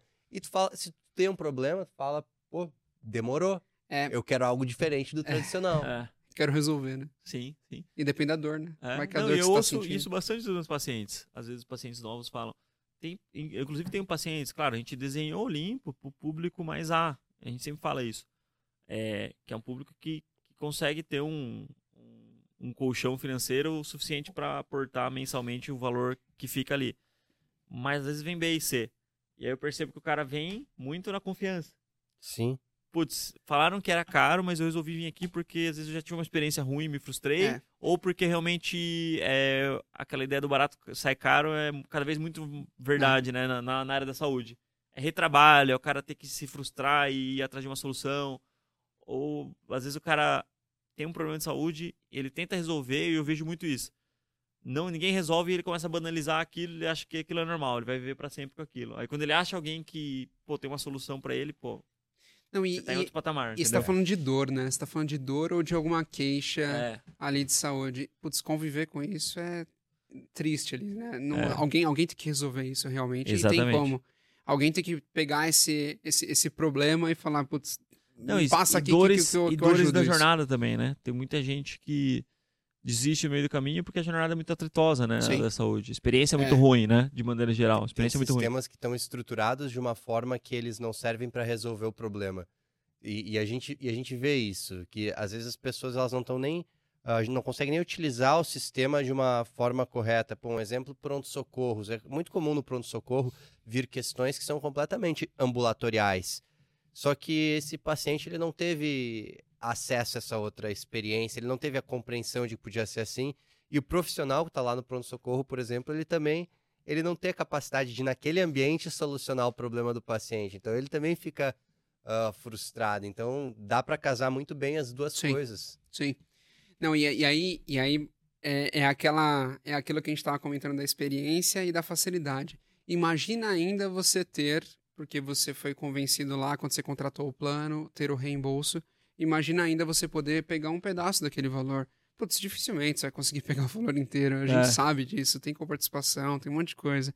Mas, mas sendo tudo correto e eu ainda podendo ter um cashback ali, podendo Sim, ter é. um dinheiro de volta, claro. pô, é, você une tudo, tudo Sim. fica bom. É porque você tem o dinheiro de volta, um pedacinho, é, você coloca no imposto de renda outro, outra parte, outra parte né? você foi bem atendido, você teve Sim. uma experiência boa, é, ganha-ganha. Você não vai ter um trabalho depois. É, a é. partir do momento que não tá tendo ganha-ganha, que tem Sim. é perde-ganha ou ganha-perde, é. é, não vai se sustentar. Exato. O, é, essa, essa relação, para se sustentar, ela tem que, ter, tem que ter ganho dos dois lados. Com certeza. E aí que a gente vai avançando e vai conseguindo isso. O mercado novo, do bem-estar. É. Quanto que tu paga em bem-estar? Quanto que tu pagaria pelo teu bem-estar? Quanto você paga por saúde, né? É, os, quantos, quantos, quant, é, quantas histórias a gente já ouviu de pessoas muito ricas com alguma doença que não foi tratada ou que não foi dada devida atenção? A pessoa tem o dinheiro que for, mas no momento atual não adianta, porque ela já está num estado Sim. ruim. Então, por que, por que não cuidar nessa, durante essa jornada, uhum. é, ter, ter esse atendimento, participar dessa comunidade de wellness aí e, e, e pelo menos essa, essa linha da tua vida Sim. você já falou, pô, isso daqui eu vou manter, isso daqui eu tô bem, isso daqui eu vou levando. Então, boa, então boa. dá. Vai ter tocação de ficha aí. Bacana, bacana. É, para amarrar as pontas aqui, né, e pra gente ir pros nossos finalmente e recados, considerações finais aí. Ah, o uh, que, que você enxerga aí com relação à tecnologia, chat GPT? Como que você enxerga essa disrupção tecnológica que está havendo em vários setores e, e onde que está a saúde no meio disso tudo, assim? Bom. Você que é um cara de tecnologia, né? Vamos lá, né? Bom, é, AI, é, eu, eu acho que eu vou até, vou até voltar um pouquinho. Quando a gente fala de novas tecnologias, a gente fala. A primeira coisa que eu lembro é a questão de conectividade. Então, quando a gente está falando de novas, no, sei lá, 5G, 6G, e você vai, você vai continuando uhum. com isso, você vai criando taxas de conexão é, muito mais fortes. Então, acho que, acho que uma inovação aí por vir que já está acontecendo é, é atendimentos cada vez mais à distância, dependendo do que for, até Sim. microprocedimentos ou alguns tipos de procedimentos a gente consegue fazer. O, é, o, o 5G para o 4G né? é, uma, é, um avanço absurdo, assim, né? É, já é. Porque praticamente você consegue enviar Não. um sinal para outro lugar do mundo, tipo. É um teleporte. Que é praticamente teletransporte. Eu consigo, né? é, consigo. Ó, isso aqui, isso aqui é. Vimos juntos. Uhum. Você que está no Japão e eu que estou aqui, uhum. sabe? É um negócio muito louco. E, e, já tem testes, já tem é, acontecimentos de cirurgia sendo feitas. Olha é, que então. maluco. é o digital twin, né? Eu consigo, eu consigo estar aqui e manipular uma máquina à distância, porque esse negócio ele é tão fiel que, que eu consigo eu consigo atuar aí. Você vê muito no agro isso funcionando. Praticamente real time, começa... aí, né? É, é real time. É, você, você começa... Então, você tem esse contexto. E aí, esse contexto, eu trago aí... Aí tem todo esse boom de AI que está acontecendo aqui, né? É, e o, o, quanto que a gente pode o quanto que a gente pode pegar essa IA, essa inteligência, que ela é generativa, ela não é descritiva. O que quer dizer isso? Acho que é até bom, até bom pontuar.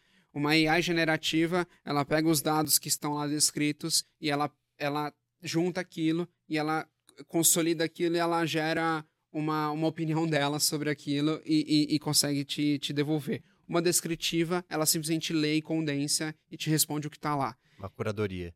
Uma curadoria, uma curadoria. Então, é, o que que, que que eu vejo de pontos de atenção e pontos para olhar? Quando você está trabalhando com uma generativa, putz, eu não vou ficar perguntando para minha AI como que eu resolvo a doença de tal pessoa. Porque, porque essa, essa AI ela pode te ajudar a consolidar a informação, mas ela vai te dar uma opinião de, do que você tem que fazer. E aí, você está disposto a pegar o que, o que, uma, o que uma AI que tem dados é, é, e a, a, a, prescrever um protocolo para alguém, ou a entender um bolário com alguém, do que uma AI, do que uma AI que está dando uma opinião? Isso, isso pode ser perigoso, porque não, não quer dizer que só tem dado verídico ali. E não quer dizer que, que ele está sendo atualizado no tempo que, que deveria estar tá sendo atualizado, e aí, por, por ter coisas novas, ela vai te sugerir coisas boas. Mas uma AI descritiva que vai pegar dados de bolários, aí eu posso colocar aqui, ou outras, outras é, fontes confiáveis, aí sim ela pode me ajudar. Aí sim ela pode me ajudar a falar, putz, quais são os melhores prot protocolos, como que eu junto isso no uhum. meu prontuário, como que eu, que eu, que eu é, vou, vamos dizer assim, facilitando e automatizando e acelerando o meu trabalho. Sim. É, para que, que eu trabalhe com esse meu novo estagiário. Ele não que, vai que te dar saiba. a conduta, ele vai te dar os dados é. para que você porque, porque eu, eu, diria que a conduta, aí na, na minha opinião, ela, ela é muito pessoal, né? Ela acaba sendo muito de escola e ela acaba sendo muito emocional. Nós somos humanos e a gente tem que ter troca humana é, para entender muito o que está acontecendo, qual é o uhum. contexto. Uhum. Às vezes uma AI é por ser não, não, não entender de, de, emoções ou de todas elas, é difícil eu saber que é simplesmente eu, eu, eu, vou mandar, você tem que emagrecer e pronto, mas tem todo um contexto é. É, psicológico, Seria socioeconômico, de vida que, que é na, na conversa que você tem que entender. Claro que se eu abastecer, se eu pegar todas essas informações, fazer um puta questionário e escrever isso para AI, ela vai, ela vai ter as mesmas informações e ela começa a pensar junto. Só que de novo, ela tem aquele, aquela base que não necessariamente está curada e está e tá totalmente lícita para trabalhar. É, se ela for generativa. Se ela for descritiva, dependendo da base que você coloca para ela ler. E aí, mas, mas o trabalho em conjunto é o trabalho que, que, a, gente, que a gente vê que, que tá mais. E aí eu pego eventos, eventos que estão acontecendo, é, o Web Summit que teve agora no Rio. Então, é, como que esse mercado tá, tá olhando para isso? E, bom, aí, aí a gente pode falar de moléculas, enfim, aí tem outras, outras frentes, que aí é hard science mesmo mas aí hard science é um buraco muito mais embaixo, uhum. é, que aí é, é processamento e é Black matemática. É. é, aí, aí é processamento é de, de, de, entendimento é, de... Tá hackeando o é. cérebro dos outros daqui a pouco. Ó, vou te dar a conduta, hackear teu cérebro é. para que você mude seu comportamento. É, exato, hábito. Como que eu, uma cara, pílula que muda é, hábito. É muito louco É Matrix, assim, o cara uma, aprende, baixa Kung Fu no cérebro. É. é muito louco isso, porque é, tem muito médico, principalmente médicos que estão ali do lado menos assistencialista, mas mais de, de suporte, né? Medicina de suporte tipo radiologia, anestésio, são especialidades que têm, claro, uma interface com o paciente, mas que, que geralmente eles estão dando suporte para os médicos assistencialistas que estão na linha de frente na tomada de decisão mais crítica ali ou clínica para o paciente. Tons é... de cinza. Exato. tons de cinza. Exato. Só que, é, claro, a inteligência artificial pode substituir muita coisa. É, só que tem duas questões aí. Eu acho que a primeira é você tem que saber fazer as perguntas certas para você saber montar utilizar, montar. tem que saber montar o prompt montar. ali, saber é. utilizar bem isso aí. E aí uma segunda questão que eu percebo é acho que hoje se você pegar um leitos de UTI, por exemplo, dando um exemplo bem mais palpável para galera, é, se eu não me engano, o máximo, pode ser que eu esteja errado, né? Mas você me corrige qualquer coisa se você tiver com esse dado atualizado. Mas o máximo que um médico pode ter de pacientes de leitos no UTI é 10. Tá? Ah, pelo menos a última Até vez a última que eu me lembro é... eu era isso. Então vamos supor que seja de fato 10. Uh, ah, a inteligência artificial acho que vai permitir que em vez de um médico precise é, ter no máximo 10 pacientes sob supervisão no UTI, ele possa ter 30, 40. Por que, que eu falo isso? Porque o, o, a maior parte do tempo do médico é, na UTI hoje é coletando dados, é, é, e são dados que estão fragmentados, é uma gasometria, é o lactato, uh, é o PCR do paciente, que é uma prova inflamatória, é os CUTA que ele mesmo tem que fazer e, e tem que confirmar.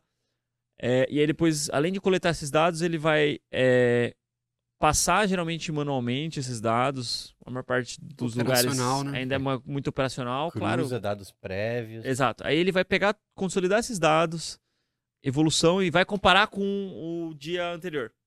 Porque o TI é um, é um negócio que é tipo. É, evaluation, tipo, dia. É, evolutivo. Assim, é né? dia após dia, evolutivo. É um serviço de reavaliação né, constante, geralmente até em períodos menores. É, aí ele pega aquilo, faz um painel, tira uma fotografia, né? E aí ele compara com a fotografia do dia anterior, é, pega das imagens, consolida tudo aquilo. Ele tem um momento de reflexão ali, em termos de elaborar hipóteses diagnósticas que façam mais sentido, e aí ele dá a conduta dele. Aí ele dá a conduta, ele tem que escrever, tipo, entrar no sistema, não sei o que. Cara, então é um negócio que realmente é uma jornada muito é, onerosa, tanto do ponto de vista operacional, quanto do ponto de vista estratégico de pensar e definir ação. E aí ainda tem a questão da intercorrência. Ele, no meio de tudo isso, ele está vendo intercorrências que acontecem no meio uhum, do dia a dia sim. ali, de pacientes que descompensam ou que tem algum problema para ver. A inteligência, a inteligência artificial nada mais vai fazer do que você tirar o médico do arado. Porque para mim isso é igual na, no século XVIII, quando a maior parte da população estava no arado, estava arando a terra, porque não existia trator. Uhum. E aí 98% da população estava no campo naquela época. Hoje só 2% da população está no campo. Inverteu uhum. a situação, porque tem as máquinas para fazer isso. E o médico ele vai sair do arado agora, de tipo ter que fazer tudo esse trabalho mais braçal, vamos dizer, e ele vai pilotar o negócio. Então, ele vai se tornar, ele vai deixar de ser um piloto de ônibus. Quem falou isso para mim foi o Alô, do iClinic. Um abraço aí, Alô. Ele vai deixar de ser um piloto de ônibus que ele tem que ter atenção o tempo todo, cobrar o paciente, fazer tudo, entendeu? Hoje o médico é um piloto de ônibus e vai começar a ser de fato um piloto de avião. Porque a inteligência artificial vai consolidar todos os dados, ele vai colocar lá é. é. piloto automático. Quando o negócio sair do controle, ele, ah, opa, deixa eu pegar aqui e assumir. Os, os, red flags vão ser. Vai, vai surgir aquelas bandeiras vermelhas assim, Exatamente. Ó, aqui um alerta, aqui um alerta, aqui um alerta. Enquanto no momento atual, ele tem que detectar tudo, tudo isso. Tudo, tudo. É, é, é, muita coisa, sabe?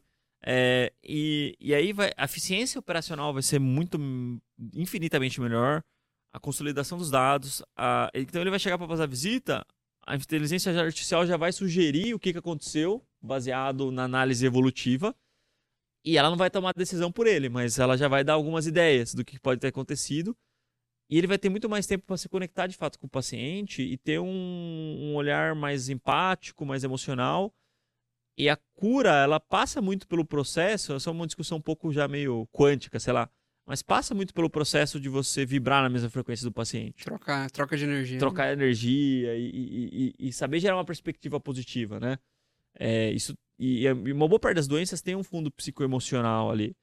É, e isso também é ciência, né? Uma ciência em outro nível, mas é uma ciência. Ainda, ainda não, não chegamos é nessa menos fase. exata, mas é. mas essa ciência, eu acho, isso eu acho belo quando falam, ah, será que a gente vai ser substituído? Eu acho que substituído inteiramente a gente nunca vai ser, porque essa ciência a, a inteligência artificial não domina. É. Exato, mas essa sim. parte que faz parte do tratamento, Exato. essa tecnologia não domina. Exatamente, mas uh, eu acho que as coisas vão melhorar. Assim, é, a gente vai conseguir gerar mais valor. Só que o médico que for é, fundamentalmente mais operacional, ele vai ter, ele vai perder valor de mercado. É. O médico que tiver um olhar um pouco mais é, um pouco mais aprofundado sobre as pessoas, saber se conectar e saber gerar segurança para a pessoa e a pessoa realmente confiar Empatia, nele. Né? É, o médico que for mais empático no final das contas, esse cara, e geralmente esse cara ele tem habilidades de consultório particular, ele é o que vai ser mais valorizado na outra ponta. Então meio que vai polarizar um pouco a medicina. Já está acontecendo esse movimento de polarização.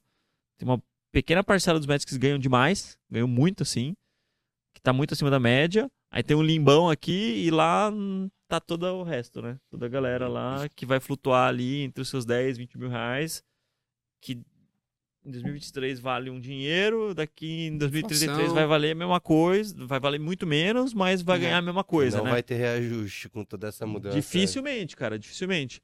Então acho que a inteligência artificial tá aí para isso, né? Para gerar mais valor para quem de fato quer entrar nesse game é, desse novo mercado, né? Que a gente falou. Sim. Pô, mas valeu, obrigado aí pelo, pelo papo aí, Gui. Valeu, Matheus. Pô, prazer. É, deixa aí suas redes aí pra galera te encontrar. É, encontrar você, o, o Freds também, que é a empresa de, sim, sim. Sua de facilitadora é, de reembolso. Fala aí como é que o Freds vai fazer com que o reembolso continue acontecendo aí quando adequado, que acho que é importante para esclarecer pro pessoal. É, bom, vamos lá, respondendo primeiro a isso. É, o, o Freds, então, é, é, um concierge de, de saúde, um concierge de reembolso. E então toda a gente ajuda nessa experiência fluida. Então toda toda a experiência que ela for que, que ela não não tiver tão fluida é, com esse paciente para conseguir juntar essa essa documentação é o que a gente ajuda, é o que a gente auxilia. Então, a clínica tem dúvida, o cirurgião tem dúvida, qualquer um é, desses profissionais tem dúvida nessa questão de reembolso, pode nos procurar. Eu sou Guilherme Bononi. É, vai deixar telefone aí, procura, procura o Ruben, procura o pessoal. É, o, o site. Deixa na descrição do episódio. Deixa na descrição. O site é o freds.app e pode, pode me procurar lá, mandar mensagem. É, e, e, e respondendo, o fato de tornar claro é, essa, essa, união de informações e dados e, e, e, ferramentas ali, documentações, carimbo, assinatura, tabelinha com o que está sendo pedido, clareza para o paciente do que está sendo pedido, prévias, é, laudos, enfim, prontuário, tudo isso junto numa sequência certa faz com que as coisas funcionem. Então, então acho que a principal mensagem é que dá para fazer, dá para atuar com reembolso, é, só precisa ter essa organização, essa clareza com todas as partes. E isso a gente consegue fazer, isso a gente consegue ajudar. Então, qualquer um que tiver essa dor, é, por favor, nos procure, olhe na descrição aí, que a gente está aqui para ajudar. Boa, boa, boa, valeu, valeu. É, quer deixar aí o seu, seu arroba aí pra galera? Meu acompanhar? arroba é dr Matheus Winkler. Uh, vocês vão me ver várias vezes aí na página do, do MCP também. e é isso, cara. É, fazer a coisa do jeito certo, né? Fazer a coisa com a, com a finalidade que ela tem que ser feita. A medicina é para tratar o paciente do outro lado, né? Não para explorar um, onerar o sistema. Coisa. E acho que se a gente tiver isso em mente, a gente pensar na experiência do nosso paciente, a gente pode voar fazendo a coisa só do jeito certo. Boa, boa. É, antes só de encerrar aqui, não se esqueçam de é, ativar as notificações aí no Spotify, tá? A gente está com. E, e deem cinco estrelinhas aqui pra gente. A gente está com cinco estrelinhas, 232 avaliações, cresceu Olá, bastante, cara. Estamos é, com uma audiência muito boa. Já passamos de. Eu acredito que esse aqui deve ser o episódio 60, 61 que vocês estão ouvindo, tá? É, e acompanha a gente no YouTube também. Para quem é, gosta de YouTube e, e, gosta de ver né, o, o cenário aqui nosso do, do Toca Ficha. É, a, a, acionem as notificações. Toda quinta a gente vai ao ar às 7 horas da manhã. E fiquem, é, fiquem de olho que a gente vai ter novidade muito boa é, chegando aí. Recentemente a gente teve um, uma novidade que já é, no tempo atual que a gente está gravando ainda não saiu, mas no tempo que vocês estão ouvindo já está no ar, já que agora dentro do MCP Start a gente tem nossa plataforma oficial é, de prontuário eletrônico que é o SHOSP, tá? Que é um sistema integrado ali uh, de prontuário, agenda, inclusive tem uma integração bem legal com o Google Agenda, é, é, envio de NPS automático, uh, confirmação de agendamento de consulta automática, tudo isso integrado com uma boa ferramenta de gestão financeira, tá? E dentro, dentro de todo esse ecossistema né, do, do SHOSP, eu já utilizava na clínica, a gente viu que essa era a melhor ferramenta para o MC Pista, para o nosso aluno. Então, para você que é, ainda não se tornou MC Pista, mais um ótimo motivo, né? A gente tem diversos N motivos tão bons quanto até melhores para você se tornar MC Pista, mas mais um ótimo motivo para você se tornar MC Pista hoje, tá? É, clique aqui no link da descrição, a gente tem uma ótima oferta para você que vier do, do Toca Ficha aí. É só, é só citar que você vem do Toca Ficha, que você vai ter um, uma oferta especial aí, beleza? Bônus. Um bônusinho aí. Valeu, pessoal. Obrigado. Até a próxima. Tamo junto. Falou. Falou. Obrigado. Falou. Vida longa, MCP. Vida longa.